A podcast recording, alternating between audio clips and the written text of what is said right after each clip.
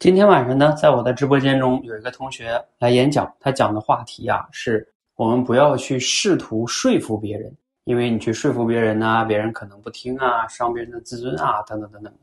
后来我就跟他探讨了一个问题，我说：那如果不说服别人，那有如果出现一些问题，我们要怎么办呢？后来啊，我分享了一些我的看法，其实非常重要就在于我们不要去试图说说服，而是要去和别人沟通。沟通跟说服的差别是什么呢？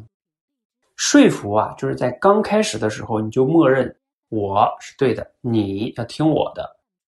这种感觉啊，会给对方一种压迫感，对方就会反抗，可能你们最终没有谈成，啊，不是因为你说的没道理，而是他觉得你在否定他，你们最后可能就变成了争谁对谁错，而最终争得不可开交，甚至啊，啊，争的关系都不好了。我们这种情况在夫妻之间呀，或者说很多一些其他场景，比如说父母跟孩子之间啊，经常发生。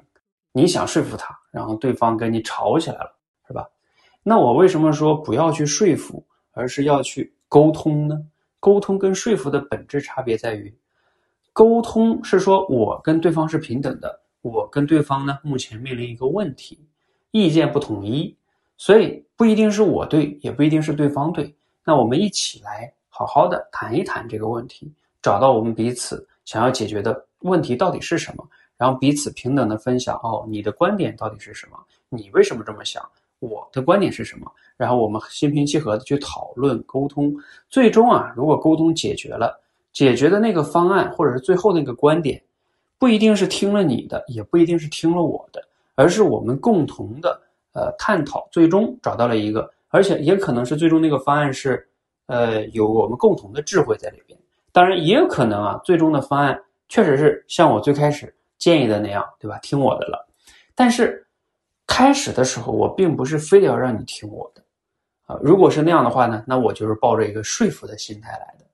但是如果是沟通的心态呢，就是双方平等的讨论交流，这样的话呢，更不容易陷入那个那种暴力沟通啊，包括我说的吵起来啊。而你们最终可以更好的解决问题，在解决问题的过程中呢，啊，彼此的关系啊，也能更好的去了解彼此到底是怎么想的，所以这个才是沟通跟说服最大的差别。所以我们在与人在解决问题的时候啊，不要轻易的抱着说服的心态，而是要抱着很好的沟通的心态，才能更好的解决问题。希望今天的分享呢，对你有启发跟收获啊！如果你还有哪些疑惑啊，可以留言分享。